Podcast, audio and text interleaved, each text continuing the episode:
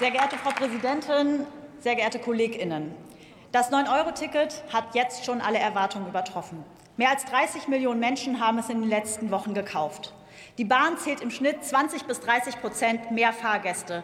Fast 90 Prozent der NutzerInnen sind begeistert und mehr als zwei Drittel aller Befragten finden gut, dass es ein solches Angebot gibt. Und in den letzten Wochen sind tatsächlich weniger Staus in den Städten gemessen worden.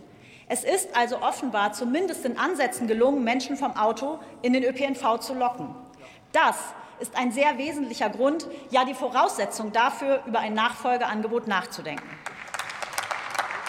Und es stimmt, neben dem Preis macht auch die Einfachheit das Ticket so beliebt. Endlich können Verbundgrenzen überfahren werden.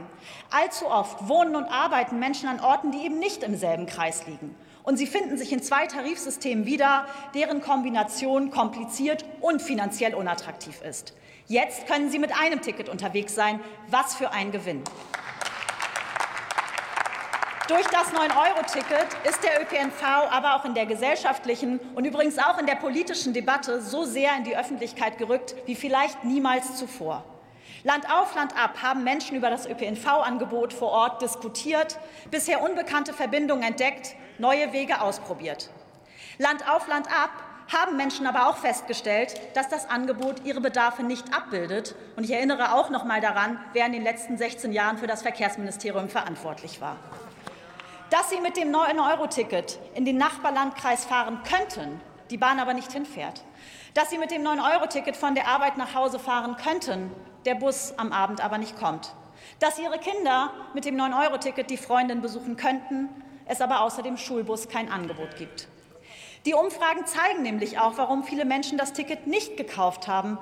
Umständliche Verbindungen, lange Fahrtdauern oder unpassende Abfahrtzeiten lassen den ÖPNV eben keine attraktive Alternative sein. Und wenn es kein passendes Angebot gibt, nützt auch ein günstiges Ticket nichts. Deshalb sind Investitionen in den ÖPNV so dringend nötig und dürfen durch die Finanzierung von günstigen Tickets keinesfalls ausgebremst oder gar verhindert werden. Genau das Genau das ist aber ja bei dem 9-Euro-Ticket auch nicht passiert. Das Geld kam nämlich zur Erinnerung für alle aus dem Entlastungspaket und eben nicht aus dem ÖPNV-Topf. Und die Kollegin Nike Slavik hat sehr viele gute Vorschläge gemacht, woher Geld für beides, für Tickets und für den Ausbau kommen kann. Denn wir müssen beides machen. Ein attraktives Ticketsystem, das in Preis und Einfachheit überzeugt und ein Angebot, das eben nicht an Verbundgrenzen in Abendstunden oder an Wochenenden endet, sondern die Bedarfe der Menschen aufnimmt. Dann kann aus dem ÖPNV wirklich ein Rückgrat der Verkehrswende werden. Nichts weniger als das haben wir uns in der Ampel vorgenommen. Packen wir es an. Vielen Dank.